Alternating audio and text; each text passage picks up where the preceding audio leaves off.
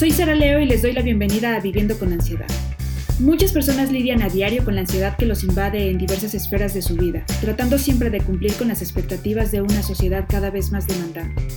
La ansiedad es el trastorno psiquiátrico más importante en el mundo, con el que viven más de 264 millones de personas y aún así sigue siendo un tema muy estigmatizado, del que no hablamos abiertamente. En este podcast conoceremos las historias de personas como tú y como yo que se han enfrentado con este u otros desafíos de salud mental.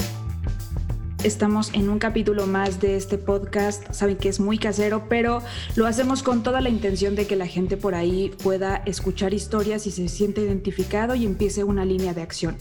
Y bueno, le vamos a pedir a eh, nuestro invitado de hoy que nos ayude a presentarse, su nombre, qué edad tienes, a qué te dedicas. Eh, pues hola, ¿qué tal? Eh, soy Omar, tengo 23 años y soy estudiante de psicología. ¿Y de qué semestre eh, eres estudiante? Soy estudiante del octavo semestre, o sea, el último. El último semestre, muy bien.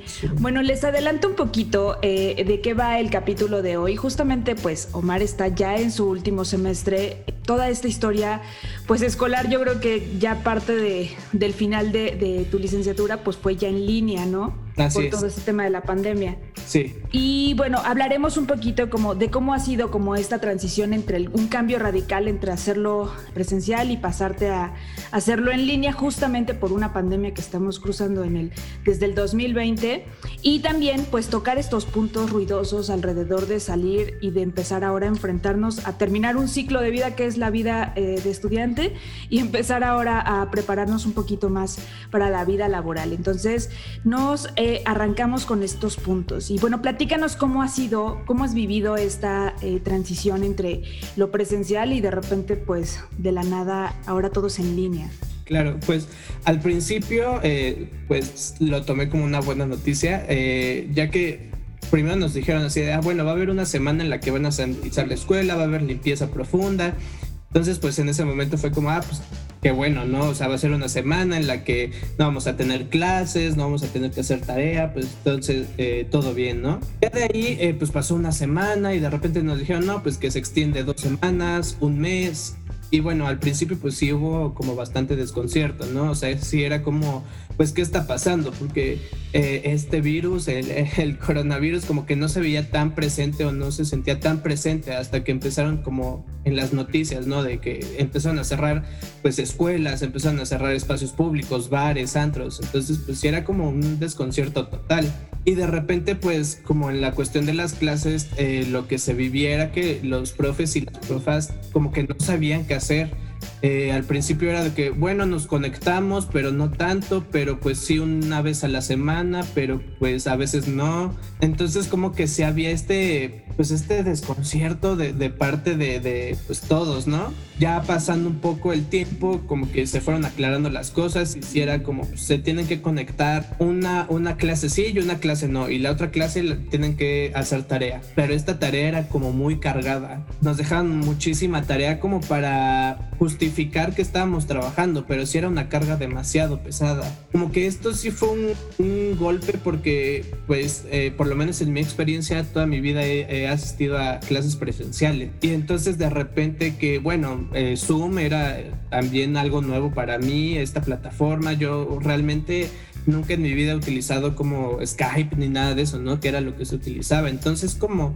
ahora utilizarlo y no solamente como para hablar con con gente que está lejos, sino para tener una clase y la cuestión de sentarte, tomar apuntes, como que todo esto era demasiado nuevo y, no, no estabas para nada acostumbrado, ¿no? Entonces, como que esta cuestión de, de pasar, de convivir también con los compañeros y las compañeras, como estar ahí y de repente pues estar encerrado en tu casa y, como que se corría el rumor de que no puedes sacar a pasear a tu perro, ¿no? Tampoco porque te vas a enfermar y todo. Entonces sí era una tensión muy grande que se vivía de ambos lados, de, las maestras y los maestros y de acá, de este lado de, los alumnos y las alumnas. Entonces pues sí, al principio fue caótico, demasiado estrés, demasiada tarea. Y creo que sí, mayormente como este cambio, ¿no? De, del sentarse, acostumbrarse a agarrar una libreta, a poner atención y no estar como con el celular a no ver la tele, a no distraerse por el desayuno a lo mejor, o que la mascota quiere salir, como que todo eso sí fue caos, fue estresante, fue, ya sé que repetí muchas veces la palabra desconcertante, pero creo que no lo podría definir mejor. Sí había como esto de no sé qué está pasando real, creo que es como lo más difícil de, de esta transición. Ok, empiezan a avanzar obviamente los meses, ¿no? Y uno por ahí empieza pues a, pues sí, ya a sospechar que esto no se va a acomodar. Una vez que empieza a avanzar ya todo este tema de la pandemia, pues, eh, por ejemplo, esta dinámica, tomar clases, o sea, un grupo grande, tomar clases en, una plataforma? O sea, ahí cómo fue la organización, lo notabas muy desorganizado, cómo participaban, o sea, cómo es eso, o sea, para quienes no están todavía como en, ese, en esos entendimientos. Claro, pues eh, al principio creo que era todo lo contrario como desorganización, por lo menos en las clases, eh, como que todo el mundo tenía su cámara prendida, se notaba que la banda estaba como bañadita, se ponía, nos ponían así como hasta camisa, playeritas en arregladitos todos.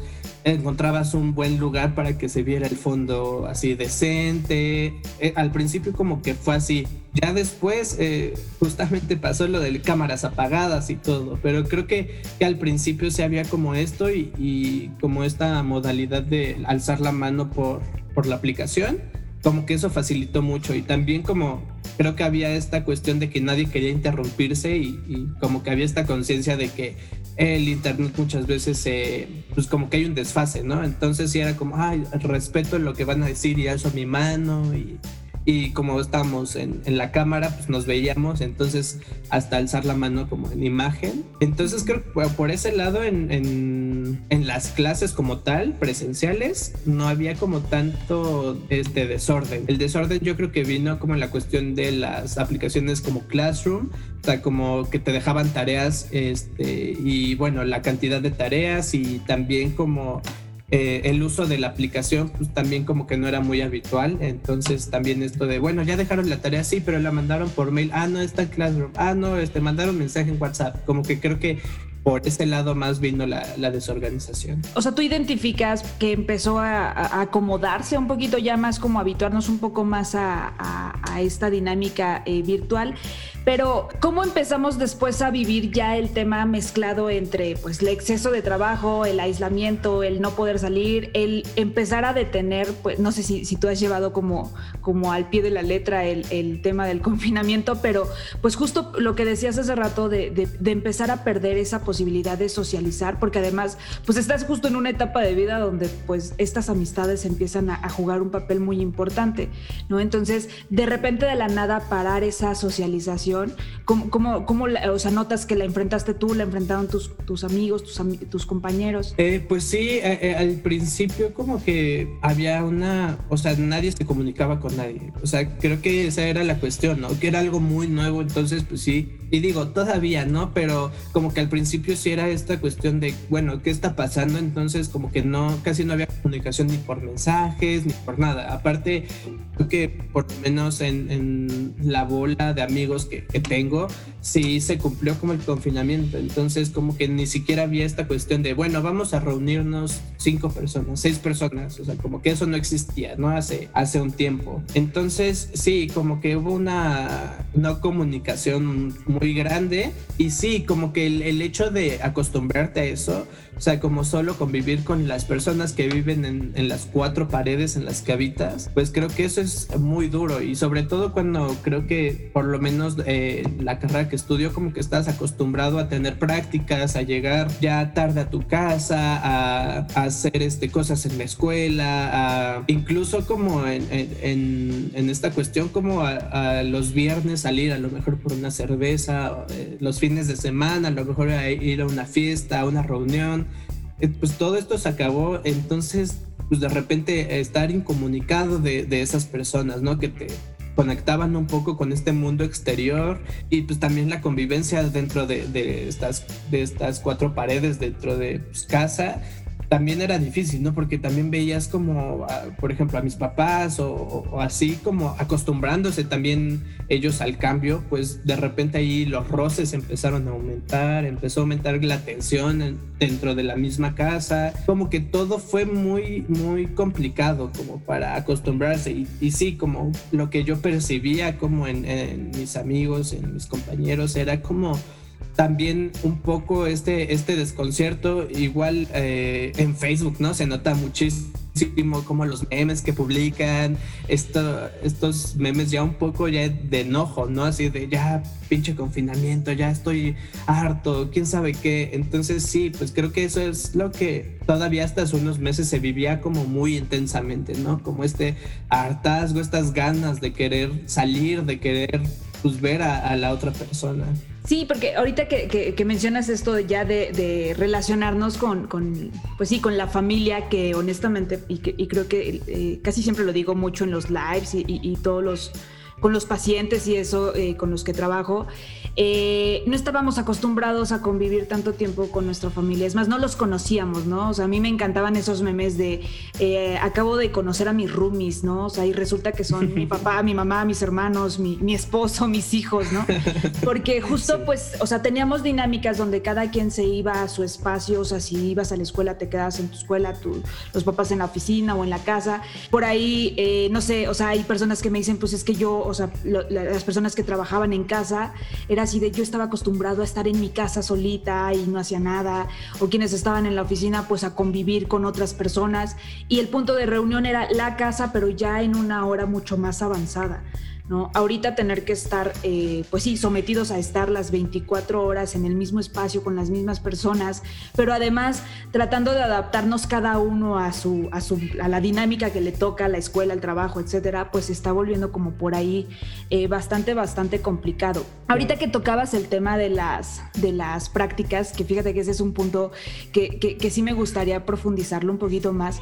Ahí, por ejemplo, ¿Qué piensas de, esta pérdida de, experiencia como práctica? Porque la verdad es que pues el que estás en tu casa no es exactamente lo mismo, ¿no? Y ahí como para ponerlo un poquito más en, contexto, no sé, ahorita justo me venía a la mente una paciente que tengo que, estudia veterinaria y ella me dice, es que, o sea, a ver, es el semestre donde hay más prácticas y cómo diablos voy a aprender a suturar a un animal si la práctica la estoy teniendo así en Zoom. ¿No? Y es así, o sea, es más, ni siquiera tengo mascota, y aunque tuviera mascota, no me voy a poner a coser a mi perro para aprender a suturar, ¿no? Entonces, o sea, ¿cómo le hacemos con esos, esos conocimientos que no vamos a poder desarrollar? Y por ahí a ella, pues sí le causa como, como un ruido importante, bastante válido, por cierto, porque, pues sí, ¿cómo, vamos a generar ese conocimiento si no tenemos esa, esa eh, opción de practicarlo? Entonces, ¿tú cómo ves esa parte? Uy, pues yo, yo creo que sí es, sí es duro esto, sobre todo porque, bueno, por lo menos eh, donde, donde estoy estudiando, como que sí se segmentan mucho estas prácticas y, por ejemplo, eh, en este último semestre llevamos, eh, llevamos prácticas en el Teletón y creo que es algo muy importante porque pues hay mucha banda que sí quería trabajar como de eso, ¿no? Eh, trabajar con personas con discapacidad y este tipo de cosas. Entonces, el hecho de que no haya esto, y creo que sí, como, como mencionas, ¿no? En cualquier carrera, el hecho de, de no estar ahí, simplemente creo que el hecho de no hacer, no conocer espacios, no conocer personas también, que creo que es un poco importante, pues sí limita muchísimo este conocimiento. Eh, si las clases normales, digamos, teóricas por Zoom son el doble de difíciles, el doble de, de complicadas en cuanto a poner atención, en cuanto a tomar apuntes, en cuanto a incluso asistir, ¿no? Porque es muy fácil como estar en tu cama y decir, bueno, la pongo de fondo y, me duermo me pongo a hacer mil cosas más eh, que no es estar en la clase presente. Pues estos conocimientos que literalmente son de talacha, son de practicar, son de repetición, son de asistir, de estar, ¿no? Creo que eso es importante, el estar. Eh, pues sí, creo que esos conocimientos no se pueden reemplazar por nada. Incluso, pues, eh, yo en mi servicio social estoy teniendo como pacientes y, y, esto, ¿no? Como que no, no estar ahí presencial, no, no contar con esos nervios, ¿no? De, ah, ya va a llegar el paciente o, o cómo me visto, cómo me presento, cómo uso mi cuerpo, ¿no? Con esto, pues eso no, y al contrario, ¿no? Hay una, hay una cámara que te apunta pecho para arriba y eso es lo que ven y eso es con lo que puedes trabajar. Pero realmente no es no es algo como eh, total no no es como una formación de conocimientos completa como como podría ser en, en una cuestión presencial. Y esto que dices de, de la veterinaria también hay este una amiga estudia esto y que dice que ella practica con peluches, o sea, que literalmente todo lo que hace con un animal real lo hace con peluches. Entonces, pues sí, creo que todo esto está limitando muchísimo y bueno, a mí me tocó la fortuna de que ya fueran los últimos semestres pero a la banda que está en medio de la carrera o ese tipo de cosas que pues creo que ahí es donde puedes absorber un poco más porque están las ganas y está como esta juventud, digamos, todavía de la carrera, dentro de la carrera, pues que, o sea, sí les tocó bastante gacho. Sí, de hecho, pues, o sea, empiezas una licenciatura, o sea, creo que existen y siempre, desde hace mucho tiempo existen las licenciaturas en, en línea, ¿no? Y no se conocen, listo. Claro. La, verdad es que yo por ahí doy clases en línea y pues, ni conozco a mis alumnos, de hecho, pues, generalmente son alumnos hasta más grandes de, de edad que, que, yo, ¿no? Pero pues nunca nos vemos, solo veo la fotito, me mandan su trabajo, se los regreso y listo, y es, es muy poco personal la, la relación. Pero justo pues empezar, o sea, tú tienes la idea de tener como toda esta convivencia y de repente te la cortan, o peor aún, llegas a un sistema donde pues ni siquiera los vas a conocer. ¿No? Entonces, eh, todo este tema, pues, de las fiestas de primeros semestres y eso, pues ya te las perdiste, ¿no? Porque, pues, estás en, ese, en ese confinamiento. Por ahí justo, pues, no sé, o sea, tocar como este punto de, de ya eh, un poquito mezclado con la inseguridad de voy a salir con mis compañeros porque, bueno, ya estamos avanzando un poco más en todo este tema de la vacunación, hay que empezar a socializar un poco más y adaptarnos, pero empieza como este miedo de, ay, es que no los conozco, es que los conocí en línea, es que no, pues, ¿cómo voy a ir a echarme una cerveza con ellos? Si no los conozco verdaderamente, porque la verdad es que, pues sí, esta relación no es tan, eh, o no ha podido ser como tan cercana como, como quisiéramos, ¿no? Entonces, ese establecimiento de vínculos por ahí como que se rompió.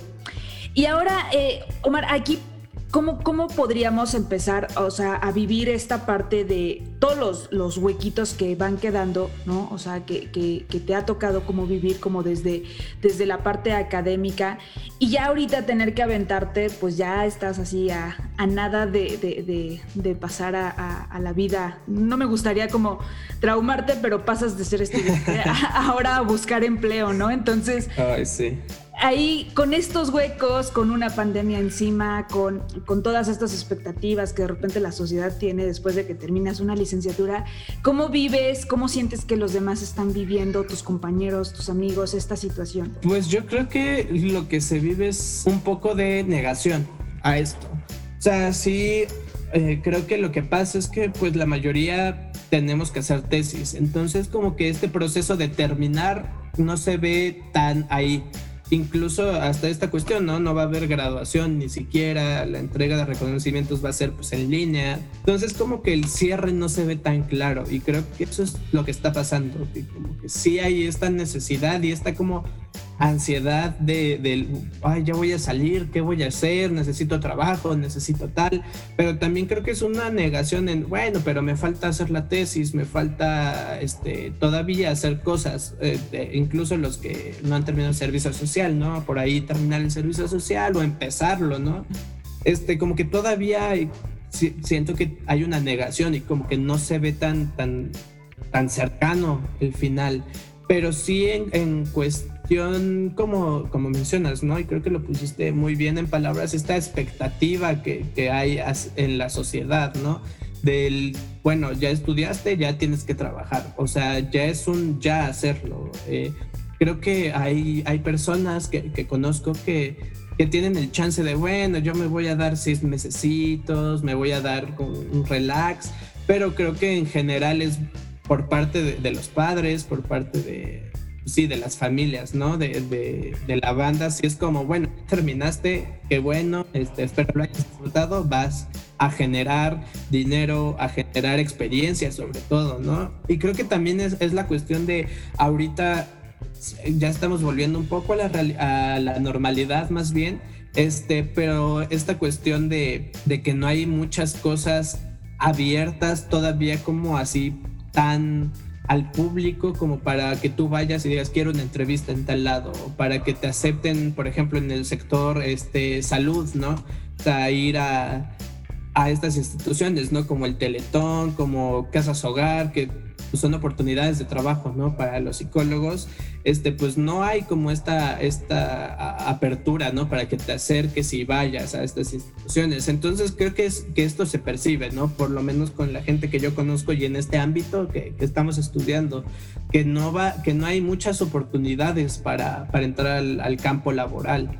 Eh, y pues eh, sí, creo que, creo que es eso, que hay un poco de negación, pero sí, sí esta cuestión de ok, ya vamos a tener que trabajar, sí se, se vive con, con un poco de intensidad. Sí, sí, de por sí estamos como en un, en, en, un país donde las oportunidades laborales son muy complicadas. Ahora tener que justo sumarle pues que la institución donde le, eh, o sea, queramos entrar pues ya esté como con todo este mundo virtual desarrollado pues es, es, es bastante complicado, ¿no? Porque pues aquí para, para quienes eh, no tienen como mucho conocimiento de cómo funcionan, por ejemplo, fundaciones o organizaciones que tienen pues una gran variedad de, de, personas para atender, en este caso, eh, por ejemplo, fundaciones, eh, no sé, que atienden cáncer o algo así, pues la, la variabilidad de, personas que atienden generalmente son personas que tal vez no cuentan con un recurso tecnológico, el necesario para tener, por ejemplo, su sesión en línea.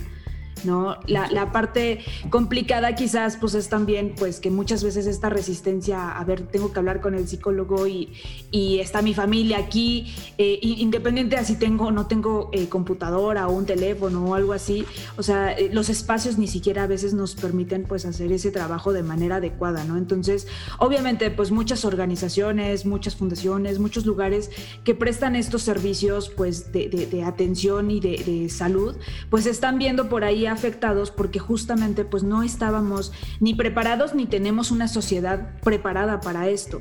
¿No? Entonces, pues ahí obviamente pues las limitaciones en, esta, en este encuentro de trabajo pues empiezan a verse un poco, un poco desconcertantes, ¿no? Digamos, dentro de toda la, gama de, pues, de cambios que se han eh, estado viviendo, estos brincos, pues obviamente pues la vida al final del día pues debe de continuar y uno tiene que irse adaptando como, como a estas eh, circunstancias. ¿Tú qué podrías ahí recomendar a las personas? ¿no? Yo sé que el capítulo de hoy, pues no, no, no hablamos específicamente de eh, Omar tiene crisis de ansiedad, no, no es el caso, es un punto. Yo quería que el capítulo de hoy fuera más una perspectiva como mucho más general. Sé que por ahí muchas personas, muchos estudiantes se habrán identificado y habrá seguramente estudiantes que la están padeciendo todavía más porque pues eh, obviamente pues aquí no metimos pues temas de, por ejemplo, violencia eh, que están viviendo en casa o de no contar con los recursos, por ejemplo, para tener una computadora, estudiantes que pues sí, tienen que a robarse el internet de, eh, del vecino o, hacer una serie de malabares ahí para poder atendernos. O sea, el, el, día de hoy no es una conversación de ese tipo, sino más bien como una perspectiva general. Pero aquí tú qué podrías sugerirle a estas personas que pues sí, está haciendo como muy complicado adaptarse y que tienen que dar estos brincos pues de, de adaptación ante cada etapa que pues van culminando, porque las etapas me encantaría decir que se detienen, pero pues no, no vas a poder detenerlo, ¿no? Entonces, ¿qué les podrías recomendar? Ay, pues qué difícil. Eh, creo que la recomendación va un poco a que esto en algún momento tiene que terminar y van a poder retomar sus vidas como eran antes. Entonces creo que un poco es, no sé si utilizar la palabra, pero creo que sí es, es conveniente la palabra resignación, ¿no? O sea, ahorita hacer lo que se tiene que hacer. Eh, créeme que yo soy de los primeros que está en contra de todo este sistema en línea y de, y como dices, ¿no? Yo cuento con, estas cosas que me ayudan un poco, ¿no? A, poder, a poder hacerlo eh, con una computadora, con internet, con todo esto. Pero, pero yo soy de los detractores, ¿no? Que a mí no me gusta la educación en línea, de verdad, yo no, yo no puedo, o sea, yo no puedo con esto. Y, me imagino que, estas personas a las que te refieres, pues es el doble de difícil, ¿no? Pero creo que, creo que es eso. a lo mejor el pensar que en algún momento va a acabar puede ayudar eh, de algo, ¿no? Y creo que también es hacer algo que te emocione, aunque sea un poco, todos los días. Eh, con esto me refiero a, no sé, si, a, esta gente o a esta banda le, le, gusta escribir, que escriban un poquito diario, ¿no? Si le gusta ver películas, que vean una película una vez a la semana, una vez cada dos días, no sé, que, sea, que le pongan un poco de, de emoción, un poco de algo que de lo que les gusta todos los días, porque si no creo que pues a nadie le gusta estar encerrado, a nadie le gusta no convivir con, con más personas, o sea, como que nadie está feliz en esta situación, ¿no? Bueno, no puedo decir nadie porque es generalizar, pero pues, habrá mucha banda que sí le gusta, pero creo que la gran mayoría no, no nos late, ¿no? Lo que está pasando. Entonces, creo que es eso, ¿no? Si hacemos un poquito, aunque sea de lo que nos gusta día tras día, pues creo que eso va a minorar un poco y va a ser eh, menos la espera, ¿no? De, de, esto que, que, sí, ya, ya se ve más próximo, ya hay vacunas, ya ya la gente está empezando a salir, ¿no? A hacer su vida un poquito más normal. Y esto en algún momento pues tiene que acabar y aunque no todo sea como antes y no se vuelva a esa normalidad conocida, eh, pues creo que vamos a poder salir y abrazar a la gente que queremos y ir a fiestas y asistir a cines, a teatros, a lo que sea. Pero creo que si traemos un poco de eso a nuestra vida diaria, pues está súper, ¿no? El hacer videollamadas con amigos, con familiares, echándote una chelita, este, un vinito, eh, pues también creo que eso aminora un poco, ¿no? Y, te da una sensación de que, bueno, esto es, es es anormal, pero no por eso tienes que dejar de hacer las cosas que, te gustan. En la parte de, las expectativas y de, pues, de, tratar de, cumplir como con esta expectativa de brincar de una etapa a otra y hacerlo perfecto, ahí qué podrías decirle a las personas que están cruzando como por estos dilemas. Hoy. Eh, y que me digan a mí qué hacer, ¿no? Sí, sí que, me, que me manden consejos, porfa. Pues creo que, la cuestión aquí es que no son carreritas, que, todo puede pasar a su tiempo, que todo va a pasar a su tiempo y que si no encontramos trabajo desde el segundo uno que, nos da nuestra, nuestro papelito de graduados, no pasa nada. Que si ya estamos aquí fue por, fue por algo, ¿no? Si ya estamos eh, atravesando este punto de, de, universidad, de carrera, de lo que sea, hacia la vida laboral es por algo y es y creo que un poco de eso se basa en, no competir con el de al lado, ¿no? Creo que muchas veces también el tema de las redes sociales, ¿no? Que puede llegar a ser como muy, muy duro, ¿no? El ver de, uy, esta persona tiene 18 años y ya viajó tres veces por el mundo y ya tiene carro y ya o bueno, esta persona de acá tiene mi misma edad y ya tiene tres hijos, ya se acaba de comprar una casa. Y todo esto pues, genera mucha presión, ¿no? Aunado a, la, presión, a la presión misma de, de la familia nuclear, a la presión misma de, de, la sociedad, pues todo esto de redes sociales, de ver estos influencers, ¿no? Que ya tienen 25 años y ya tienen toda su vida solucionada, pues eso aumenta mucho la presión, pero creo que es eso, no son carreritas, cada quien va a su tiempo, cada quien va acorde a sus necesidades, creo que también es eso.